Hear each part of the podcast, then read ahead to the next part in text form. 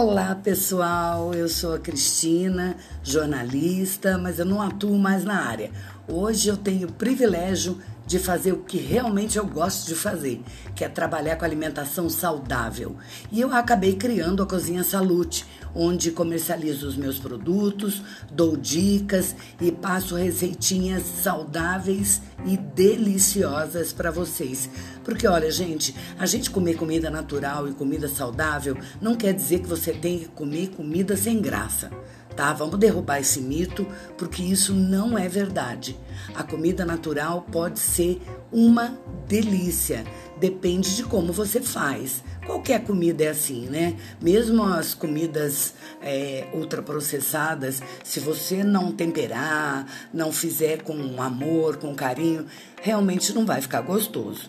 Então, assim, vamos derrubar esse mito, vamos parar de achar que, ah, lá vem a Cristina, aquela natureba chata, que vai ficar falando de comida natural, de comida saudável, aquela coisa sem graça, com gosto de isopor.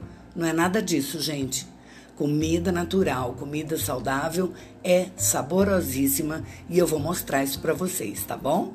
Bom, essa, essa questão da comida saudável, ela sempre foi uma preocupação minha. Mas há pouco tempo, logo no início da, pandemia, da pandemia, eu acabei me interessando pelo vegetarianismo e agora, mais recentemente, pelo veganismo. E foram três fatores que me levaram a deixar de comer carne. Primeiro foi o meu bolso, porque vamos combinar, gente, os preços da carne estão um absurdo dispararam mesmo. É muito complicado gastar tanto dinheiro com um único quilo dessa proteína que a gente sabe que nem é tão saudável assim, né?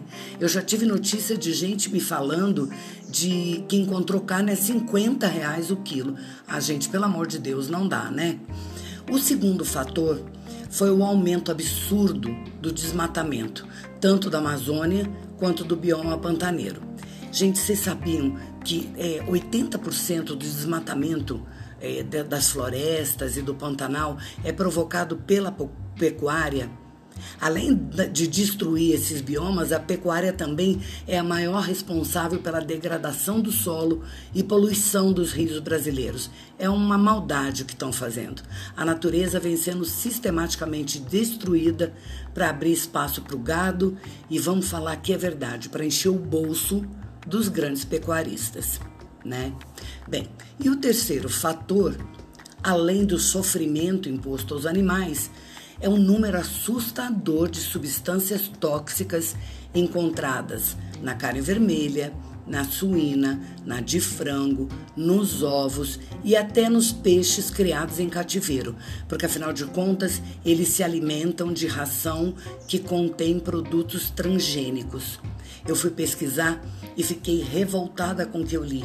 Um alimento tão cheio de coisas ruins, gente, não pode fazer bem para nós, né? Não vai fazer bem para o ser humano nunca. Bem, eu fui pesquisar também junto a alguns médicos e eles confirmaram o que eu já tinha lido. Os animais são extremamente maltratados, comem comida transgênica e cheia de agrotóxicos, tomam muitos hormônios e muitos antibióticos também. Tudo isso vai para onde? Para nossa mesa, para o nosso prato. É disso que nós nos alimentamos todos os dias. Bom, pensando nisso tudo, eu resolvi parar e aí eu fui procurar um médico que me, orientou. E eu tô fazendo a minha transição para o veganismo. Eu me sinto muito melhor. É, eu me sinto desinchada e eu até já emagreci alguns quilinhos sem fazer nenhum esforço. De verdade mesmo, pessoal. É, eu não faço nenhum esforço. Quando eu tô com fome, eu como, mas eu como coisas naturais, tá? Isso já me fez perder algum peso.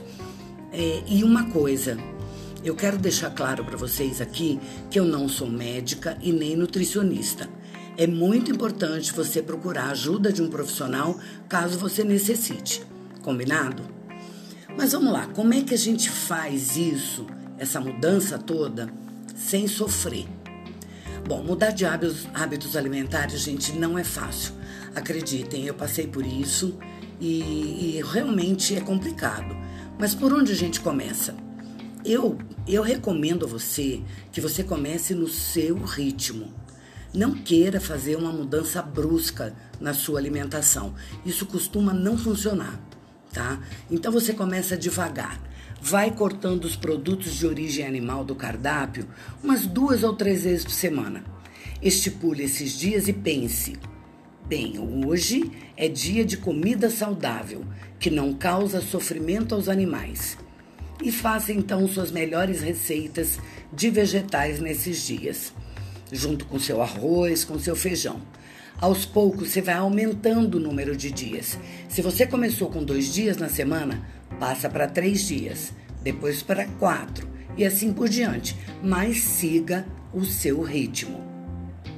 É, independente do caminho que você escolher, lembre-se sempre que primeiro essa mudança tem por objetivo melhorar a sua saúde e a da sua família, claro. Depois que você está colaborando para diminuir a violência contra os animais. Aqui trata-se de compaixão. E ainda que você está ajudando a diminuir os gases do efeito estufa e ajudando, consequentemente, a preservar a natureza. Então, eu convido você a me acompanhar aqui, lá no Instagram, no arroba cozinha salute e futuramente no YouTube também, tá? Que lá eu vou passar umas receitinhas gostosas, dar dica para você que se interessa pela sua saúde e pela saúde da sua família. A gente também tá lá no Facebook, é só procurar a fanpage Cozinha Saúde. Ok, pessoal? Eu agradeço muito a atenção de vocês e agradeço desde já a companhia tão agradável que vocês estão fazendo a mim, tá bom? Muito obrigada. Até a próxima. Beijinho. Tchau, tchau.